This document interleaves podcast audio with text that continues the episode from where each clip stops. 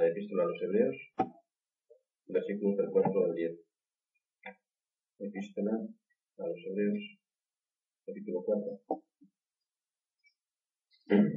versículos del 4 al 10. Porque en cierto lugar dijo así del séptimo día, y reposó Dios de todas sus obras en el séptimo día. Y otra vez aquí no entrarán en mi reposo. Por lo tanto, puesto que falta que algunos entren en él, y aquellos a quienes primero se les anunció la buena nueva no entraron por causa de desobediencia, otra vez termina un día, hoy, diciendo después de tanto tiempo, por medio de David, como se dijo, si oyereis hoy su voz, no endurezcáis vuestros corazones. Porque si Josué les hubiera dado el reposo, no hablaría después de otro día. Por tanto, queda un reposo para el pueblo de Dios, porque el que ha entrado en su reposo también ha reposado de sus obras, como Dios de las suyas. En estos versículos nos encontramos con una conclusión de todo lo que el apóstol, o mejor dicho, el escritor, como no sabemos quién era, con todo lo que, con una conclusión de todo lo que el escritor ha estado exponiendo durante los versículos anteriores. Y tenemos que notar que continuamente a lo largo de este capítulo está hablando del reposo, pero dependiendo de dónde lo está diciendo o a quién se está refiriendo, está hablando de un tipo de reposo u otro tipo de reposo. Independientemente de esto, el propósito que guía al Espíritu Santo para hablarnos del día de reposo o del reposo no es difícil de descubrir en este texto. Este texto fue escrito para los hebreos. Y los hebreos eran judíos que habían sido convertidos al cristianismo.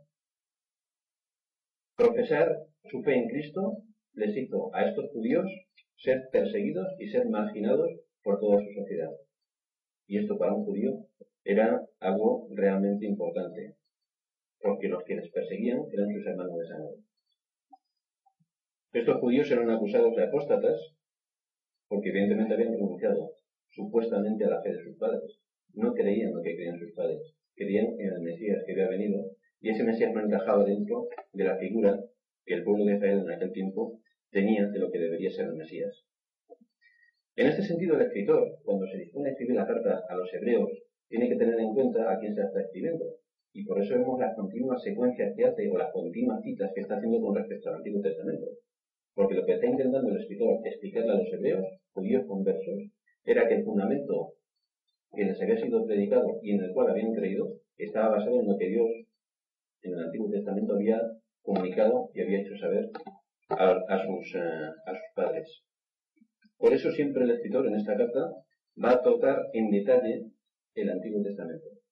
Y lo toca en detalle. Va dando citas, va dando citas, va dando versículos, va dando textos con respecto al Antiguo Testamento y explicándole a estos judíos conversos el significado auténtico que el mensaje del Antiguo, del Antiguo Testamento, a través del sacrificio de Jesucristo, tiene para los creyentes del Nuevo Testamento. Les empieza a enseñar, por tanto, lo que Dios había dado al pueblo de Israel a través de Moisés, lo que Dios había dado al pueblo de Israel a través de los profetas, pero sobre todo el objetivo que persigue el escritor cuando le está explicando todo esto a los hebreos es que crean lo que Dios les ha enseñado y el escritor por eso demuestra con todos estos textos todo aquello que Dios antes había dado a sus padres, para que tengan por encima de todo en cuenta una cosa, que lo más importante no es la tradición que queda de sus padres, lo más importante no es todo aquello que sus padres les han dejado como legado de, lo que parece ser su cultura, sino que sus padres, desgraciadamente, cambiaron la verdad de Dios por la mentira de los hombres, por las tradiciones, por los rudimentos que de año en año, de generación en generación, van siendo trastocados y se va quedando como mensaje o como legado a las generaciones que le siguen. Desgraciadamente, el contexto en el que está escrita esta carta no es distinto al contexto que podemos tener hoy en día. Las tradiciones, el peso de las tradiciones, hace que la gente pues eh, dé por bueno todo aquello que existe hasta hoy en día y que ni siquiera se pregunten si lo que les ha dejado, lo que les han dejado sus padres, lo que cree su cultura y su sociedad es realmente lo que se supone que verdaderamente tienen que creer. Vemos así que la tradición hablaba de que la Tierra era el centro del universo. Cuando a alguien se le ocurrió decir que científicamente eso no era demostrable y que es más, la Tierra no es el centro del universo, o sea que a ese hombre quemaron en la hoguera. El peso de la tradición hizo que una verdad fuese cambiada por una mentira de los hombres. La tradición hablaba que la Tierra era plana. Ya muchísimos siglos antes de que a Colón se le ocurriese la brillante idea de que la Tierra no podía ser plana y que por tanto podía llevar a cabo el viaje que luego culminó con el descubrimiento de América, muchos siglos antes de esto el profeta Isaías ya escribía que Dios está sentado sobre el círculo de la Tierra. Es decir, el profeta ya sabía que la Tierra era redonda, pero la tradición de los hombres hizo que a lo largo de siglos se mantuviese una idea errónea en la mente de todos y que no dejó avanzar a la civilización.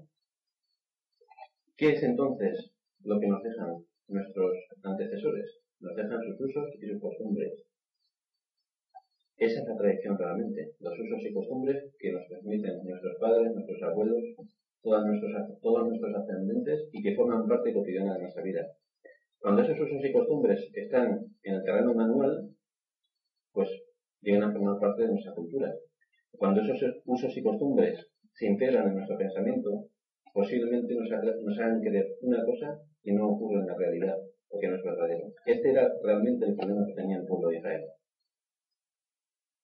El pueblo de Israel creía que todo aquello que les había sido transmitido por sus padres, tal y como ellos lo creían en ese momento, era la auténtica verdad, era lo que Dios le había dado a Moisés. A lo largo de los siglos, vemos en la historia del pueblo de Israel cómo los intérpretes de la ley empiezan a apuntar al margen de la escritura sus anotaciones sobre lo que quiere decir la escritura.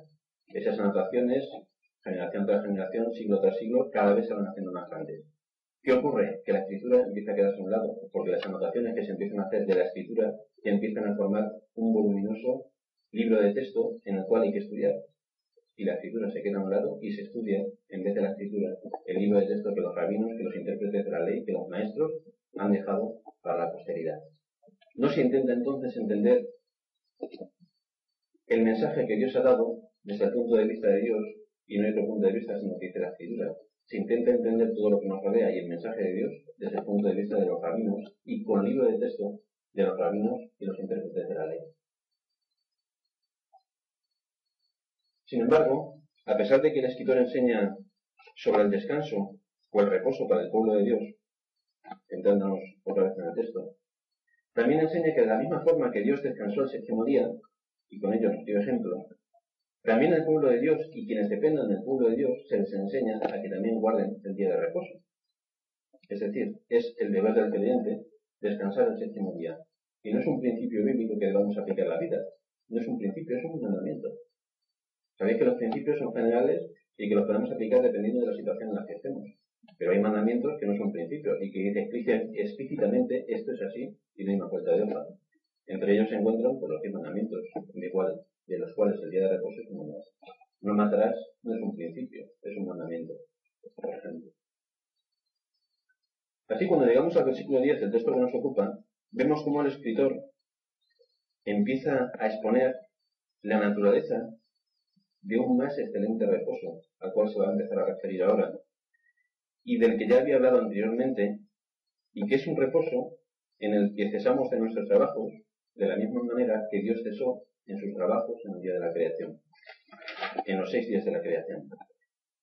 Por lo tanto, el objeto que se persigue, o el objeto que persigue el escritor, cuando describe este más excelente reposo, es mostrarnos que este reposo, por encima de todo, no se puede encontrar en este mundo.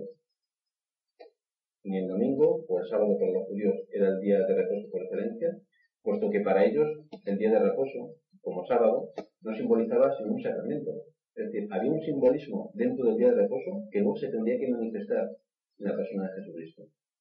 Por eso, distanciándonos de la Iglesia Católica en ese sentido, no recuerdo ahora exactamente cuáles son sus siete, siete sacramentos, pero en la Iglesia del pueblo de Dios jamás ha sido un sacramento del domingo, porque un sacramento lleva implícito un misterio. Por eso, cuando tomamos la Santa Cena, es sacramento porque lleva un misterio implícito dentro que todavía no se ha manifestado en su plenitud, que tiene que ver con respecto al sacrificio de Jesucristo que hizo, pero tiene que ver también con respecto a la segunda venida y lo que Dios te va a dar a aquellos que esperan en Él. Otro sacramento nuestro es el bautismo, que es un simbolismo y que tiene que ver con la muerte de Jesucristo, con la muerte del viejo hombre, con la resurrección de Jesucristo y la creación del nuevo hombre mediante el Espíritu Santo. Pero es un simbolismo porque todavía no sabemos hasta dónde va a llegar y qué dimensiones va a tener eso que simboliza la muerte y la resurrección en nuestro espíritu. De esa manera, cuando estábamos hablando del, del, domingo, hasta la muerte de Jesucristo sí que podíamos tratarlo como sacramento, porque tenía un misterio que encerraba dentro de sí y que se había manifestado con la figura de Jesucristo. Pero a lo que se está refiriendo el escritor cuando habla del día de reposo es algo que no vamos a poder encontrar en este mundo, sino que vamos a encontrar en el mundo futuro, donde solamente los creyentes descansarán. ¿Veis que en la creación Dios trabaja seis días y el séptimo día es día de reposo? Toda la creación descansa en el día de reposo. Ese es el mandamiento. Que toda la obra de Dios descanse en el día de reposo. En cambio, en el día de reposo a que se está refiriendo ahora mismo el autor, no quiere decir que todos, toda la creación de Dios va a descansar, sino solamente aquellos que han creído a Dios y son hijos de Dios. Vemos, por tanto, que el Israel apóstata no entró en Canaán, que era la tierra prometida, sino que entraron en Canaán aquellos que nacieron después de la apostasía de Israel y que no nacieron en Egipto, en el lugar de esclavitud, sino que nacieron en el desierto. Solamente a ellos les fue permitido entrar en la tierra de Canaán, pero no a Israel apóstata. De la misma manera, el mensaje sigue siendo el mismo. Solamente aquel que es pueblo de Dios, circuncidado el corazón, es el que entrará a disfrutar el reposo, y no aquellos que por legalismo se quieren hacer hijos de Dios. Así vemos que el mensaje final al que pretende llevarnos el Evangelio, y que esa es la esperanza que tiene todo esto de Dios, es que en el mundo vamos a tener problemas, vamos a tener trabajo, vamos a tener dificultades. Los días de la creación se repiten. Problemas, trabajo, dificultades. Pero que el mundo que Dios ha preparado, el día de reposo que Dios ha preparado, ahí su pueblo va a poder disfrutar y va a poder recibir todo aquello que Dios de antemano había prometido y que en la actualidad oprime al hombre. Cuando Sofonías, el profeta Sofonías, escribe una de sus profecías al pueblo de Israel y que muchos interpretan como que será llevada a cabo por el pueblo de Dios en la tierra, curiosamente no sé en qué estarán pensando, cuando todo esto tiene que ver con lo que pasará en el, cielo. Pues escribe unas palabras curiosas en el capítulo 3, a partir del versículo 9. Sofonías 3.9, y dice, en aquel tiempo devolveré yo a los pueblos pureza de labios, para que todos invoquen el nombre de Jehová, para que le sirvan de común consentimiento. De la región más allá de los ríos de Etiopía me suplicarán, la hija de mis esparcidos traerá mi ofrenda. Esto es un mensaje general de salvación. Pero lo único que quiere decir es que Dios recogerá a su pueblo de todos los confines de la tierra. No solamente de circunscrito al pueblo de Israel físico, sino que el pueblo de Dios, dado que es un pueblo de Israel espiritual, está esparcido por todos los países de, la tierra. En aquel día, dice en el versículo 11, no serás avergonzada por ninguna de tus obras con que te rebelaste contra mí, porque entonces quitaré de en medio de ti a los que alegran, a los que se alegran en tu soberbia, y nunca más te ensoberbecerás en mi santo nombre, monte. Y dejaré en medio de ti un pueblo humilde y pobre, el cual confiará en el nombre de Jehová. El remanente de Israel no hará injusticia ni dirá mentira, ni en boca de ellos se hallará lengua engañosa, porque ellos serán apacentados y dormirán, y no habrá quien los atemorice. Todo esto está referido al día de reposo que el pueblo de Dios va a poder disfrutar, pero no en esta tierra. Disfrutará cuando todas las promesas de Dios sean cumplidas. Ahora bien, el objeto principal de estos últimos versículos es demostrarle a los judíos conversos la superioridad de Jesucristo sobre todo lo que les ha sido explicado en el Antiguo Testamento. Y no debemos olvidar que el mismo papel que pueden simbolizar los judíos conversos cuando les está escribiendo el, escritor a los hebreos, lo puede simbolizar hoy en día la religión predominante en nuestro país. Y lo que intenta explicarle el autor con toda esta carta es hablarles entre otros, sobre aquel líder, que ya hablábamos en el último sermón sobre, este, sobre esta carta, es hablarles sobre aquel líder que les llevó a la tierra prometida y cuyo nombre era Josué. Un nombre que a nosotros nos puede parecer un personaje más de la historia de Israel, pero era un nombre que para los israelitas era sumamente importante. Vimos desde el inicio de esta carta cómo el escritor está demostrando que Cristo es superior a los ángeles, figuras que para los israelitas eran sumamente importantes, porque no debemos olvidar que por manos de ángeles Dios dio a Moisés las tablas de la ley con las cuales el pueblo se regía. E intentó demostrar, y demostró el escritor en el principio de esta carta, cómo Jesucristo es superior a los ángeles, porque Jesucristo no era reconocido como hijo de Dios. Intentó demostrar y demostró el escritor cómo Jesucristo era superior a los profetas, aquellos que hablaban de parte de Dios, y, el pueblo temblaba cada vez que hablaban los profetas. Demostró también el escritor cómo Cristo era superior a Moisés, el legislador por antonomasia dentro del pueblo de Israel. Jesucristo era todavía superior a Moisés, que era lo máximo a los cuales los israelitas adoraban. Jesucristo, viene a demostrar ahora, es superior a Josué, aquel que les había cogido de la mano, que había cogido al pueblo, que salió libre del desierto y que no murió en el desierto, y que atravesando el río Jordán les llevó a la tierra prometida por Dios. Jesucristo, viene a decir el escritor, es superior a todo aquello en lo que vosotros creéis, y por cuya descendencia y por cuya, cuyo mensaje de padres e hijos pues se os ha ido transmitiendo que era lo más importante y que era el fundamento de la, religión israelita. Y lo que viene a decir el escritor es que Jesucristo es superior a todo ese fundamento que vosotros creéis y que estaba en los hombres, pero que ahora ha sido manifestado en la persona de Jesucristo.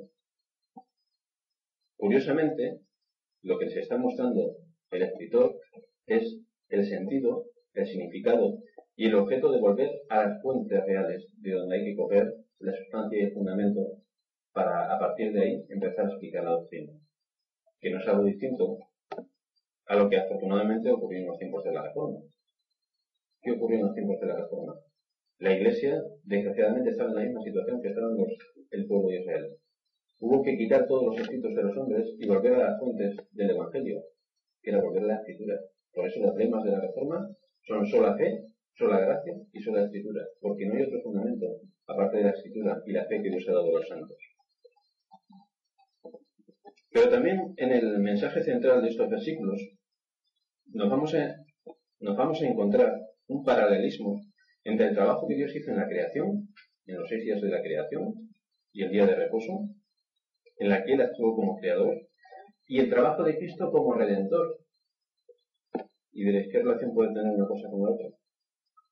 Pues fijaos que Dios llevó a cabo todo su trabajo de creación con un objetivo, que fue el hombre. Y Jesucristo llevó todo su trabajo de redención con un solo objetivo, que fue el pecador. Cada uno de estos trabajos tuvo una finalidad.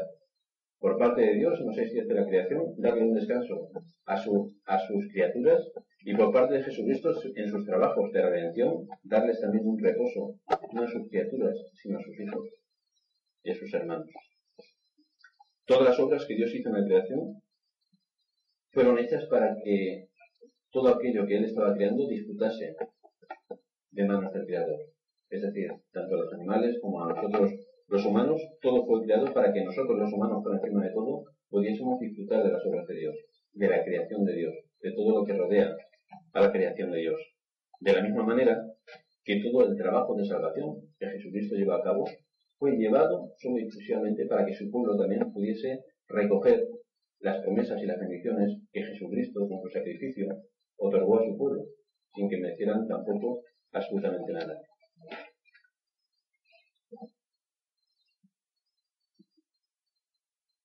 Así vemos que cuando en el versículo 10 se nos habla de las razones y el simbolismo de guardar el, sábado, que es el día de reposo, nos encontramos con que, siendo una enseñanza, siendo un mandamiento mandado en el Antiguo Testamento, nos expresa clarísimamente según las tablas de la ley que Dios otorgó a Moisés, la conveniencia y el mandato de guardar el día de reposo. Algo que hablaremos más en profundidad en la siguiente salón que toquemos sobre esto, pero que ahora vamos a, dar un pequeño repaso. El día de reposo, no solamente en memoria del descanso que Dios tuvo después de sus seis días de crear todo el mundo, sino que por encima de todo, sabéis que todas las leyes, que todos los em, ritos, que todas las ceremonias que el Antiguo Testamento o que Moisés instauró en el Antiguo Testamento para que se cumplieran, tenían una finalidad, y era ver si se cumplían o era ver cómo se cumplían en la persona de Jesucristo. De la misma manera, el domingo, el sábado, el sábado para los judíos, fue instaurado para que todos ellos siendo un mandamiento explícito y trabajado por todos ellos, y trabajado quiero decir cumplido y observado por todos ellos, mirasen también hacia dónde iba dirigido el sábado, que era el día de reposo, y sobre quién iba a recaer el significado de lo que ese sábado quería decir como día de reposo. Y no quería otra cosa decir, sino que era en memoria del trabajo, de las obras, del sacrificio, de los méritos que Jesucristo cumpliría en la cruz como nuestro redentor, como nuestro redentor, quien después de que hubo acabado todo su trabajo, nos dice la escritura, pronunció las palabras consumado es, todo está hecho, y se sentó a la vista de Dios poniendo a todos sus enemigos por el estado de sus pies. Fue el reposo realmente que Jesucristo tuvo también de sus trabajos y reposo que también va a transmitir a todo su pueblo. Por esto en el día de reposo no solamente recordamos y ponemos en práctica lo que Dios ordenó a su pueblo a través de Moisés, sino que el pueblo de Dios también recuerda en el día de reposo, que para nosotros cristianos es el domingo, recuerda este día de reposo como el día fundamentalmente que Jesucristo resucitó de los muertos. Y esto significa que realmente todo lo que Dios había previsto y decretado desde antes de los orígenes del mundo se cumplió en la figura de Jesucristo, quien destruyó con su vida, con su muerte y con su resurrección todo aquello que al hombre le ataba y le sometía al pecado, y que desgraciadamente el hombre eligió libremente cuando en Adán pecamos todos. Así llegamos a ver cómo el día de descanso, que en el Antiguo Testamento está centrado en el sábado, pasa a partir de la, de la venida de Jesucristo, del sacrificio de Jesucristo, al día del domingo, es el primer día de la semana. Es la restauración otra vez de todas las cosas. Acabaron los sacrificios, porque en el templo, el templo fue destruido y jamás se pudieron hacer más sacrificios. Acabó el sacerdocio, acabó todos los ritos y ceremonias que en el Antiguo Testamento tenían que ver con la vida eh, ritual de los eh, creyentes y que prefiguraban la venida del Mesías. Cuando Jesucristo viene y es cumplida toda la ley en su sacrificio, con esto se nos demuestra que ya todo lo que estaba en el Antiguo Testamento con respecto a los ritos y las ceremonias había caducado y que ahora empezaba una nueva dimensión con la era apostólica. Y así los apóstoles, que son los transmisores y que nos enseñan y nos explican todo lo que Dios nos ha querido decir en el Antiguo Testamento, nos vienen a anunciar que después de la crucifixión de Cristo, el primer día de la semana, la primicia, lo primero, es dejado para que el pueblo de Dios le honre, le adore y se reúna junto con sus hermanos para adorarle.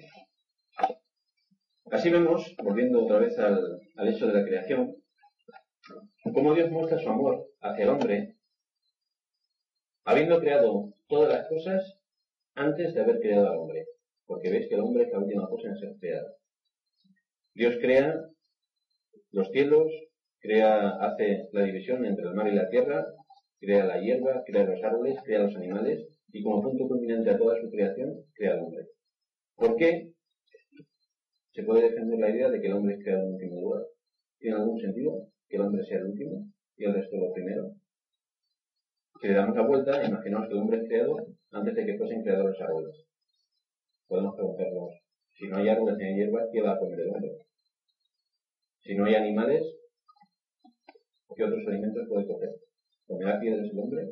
Pero fijaos como todo en el plan de Dios en un proceso, de tal manera que cuando el hombre es creado, ya puede disfrutar de toda la creación de Dios y puede tener todas sus necesidades satisfechas. No le hace falta absolutamente nada. Llega como el rey de la creación a coger los beneficios de toda la creación que Dios ha llevado a cabo. Si lo hubiese colocado, como decía antes eh, de todo, realmente no hubiese tenido Dios en cuenta las necesidades de Adán. Y veríamos que Dios no actúa con lógica. Pero vemos así como Dios actúa con lógica. Y antes de crear a Adán, Dios dispone toda la creación para el servicio único y exclusivo del hombre. Pone en movimiento el universo con el único objetivo de que el hombre empiece a medir el tiempo, que es una de las primeras cosas que empieza a hacer el hombre, Justamente en la creación ya se nos empieza a citar que era la mañana y la tarde y día. Dios pone un movimiento todo para que el hombre empiece a contar algo que va a ser en el futuro su enemigo, y que es el tiempo. De la misma manera, nos dice la escritura, antes de que toda la creación fuese manifestada, antes de que toda la creación fuese hecha, en el decreto de Dios, en la unión del Espíritu Santo, el Hijo y el Padre, en el Dios Trino, ya empieza a ponerse y a llevarse a cabo todo lo que tiene que ver con la salvación de su pueblo. Antes de que el mundo se ha hecho, no dice la escritura, Dios ya había decretado quienes iban a ser sus hijos y había decretado todo lo que iba a ocurrir en la tierra para que a través de su sacrificio, de sacrificio de su hijo, sus hijos pudiesen recoger realmente las bendiciones que Dios tenía preparadas para su pueblo. Así que por una manera vemos cómo Dios actúa como creador, creando todo para el beneficio del hombre, y cómo Dios como redentor actúa en el mismo tiempo y a la misma vez creando también lo que va a ser el reposo y la bendición de su pueblo, que va a ser la tierra prometida, que en el pueblo de Israel se simboliza en la tierra de Canaán, pero que en el tiempo y en el pueblo de Dios se va a simbolizar con la vida eterna. Todo lo que el consejo de Dios había llevado a cabo en la creación, para darle al hombre todas sus necesidades, ese mismo consejo de Dios iba a dotar al pecador de todo aquello que le faltaba para que pudiera acercarse a Dios. ¿Y qué era todo aquello que le faltaba? Pues era algo que por sí mismo no podía tener. Era algo que su naturaleza no podía tener jamás. Y no era otra cosa, sino poderle dotar de la fe que iba a ser dada por Jesucristo, para que así no solamente pudiera creer a Dios, sino que esa fe, creyendo a Dios, le fuese contada por justicia y realmente fuese hecho hijo de Dios con todos los honores y todos los privilegios que un hijo de Dios tiene. Toda esta carta va tocando de vez en cuando un tema de la fe y lo va a ir tocando más en el futuro y va a culminar en el capítulo 11 cuando nos va a definir realmente qué es la fe y cómo por la fe se salvó gente que no pertenecía al pueblo de Israel y cómo por la fe muchos fueron bendecidos y cómo por la fe también muchos tuvieron que pasar tribulaciones y pruebas que les costó su misma vida. Esa fe que ha sido dada por Jesucristo, que ha sido transmitida por el Espíritu Santo al pueblo de Dios y que se mantiene en el pueblo de Dios con un solo objetivo. El objetivo que hacemos cuando tomamos la Santa Cena, recordando su sacrificio, como decía antes, pero también con la esperanza de la vida eterna, que es lo que va a ocurrir en el futuro y es la promesa que Dios ha hecho a aquellos que le temen. La misma promesa que en el libro de Josué leíamos antes, en el versículo 45 del capítulo 24, Dios cumplió y ejecutó en el pueblo de Israel. Josué 24, 45 les está diciendo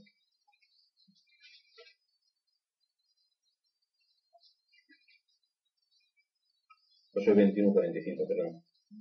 Les está diciendo, no faltó palabra de todas las buenas promesas que Jehová había hecho a la casa de Israel. Y luego dice, todo se cumplió. Todas las promesas que Dios hizo a Moisés sobre el pueblo de Israel, que iban a descansar en la tierra prometida, que es la tierra de Canaán, todo se cumplió. ¿Por qué?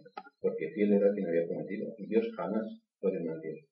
De la misma manera, la promesa hecha al pueblo Israel espiritual que somos nosotros, y el reposo, el día de reposo, el reposo que simboliza Canaán en el Antiguo Testamento, que es la tierra que tomó por heredad el pueblo de Israel, y que es la tierra que por heredad vamos a tomar todos nosotros, también está prometida, matizada y argumentada por Dios en su palabra. Así vemos que ese Israel espiritual que somos todos nosotros, también va a tomar posesión de esa tierra de Canaán celestial.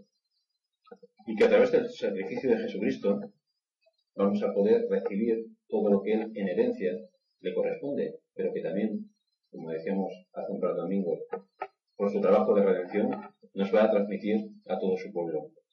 Así vemos que de la misma manera que Dios prometió y cumplió en el pasado, lo que ocurrirá en el futuro con respecto a su pueblo, la esperanza de la vida eterna que Dios ha puesto como germen en cada uno de nuestros corazones, para que no solamente creamos a Dios, sino que esa creencia nos sea contada a nosotros, que no tenemos la fe, pero que nos ha sido transmitida la fe a través de Jesucristo, para que esa fe a nosotros nos sea contada como justicia, es lo que Dios ha prometido y es lo que nosotros como pueblo de Dios vamos a recibir cuando realmente se terminen de cumplir todas las promesas que Dios ha hecho a su pueblo y que solamente nosotros, que somos su pueblo, gozaremos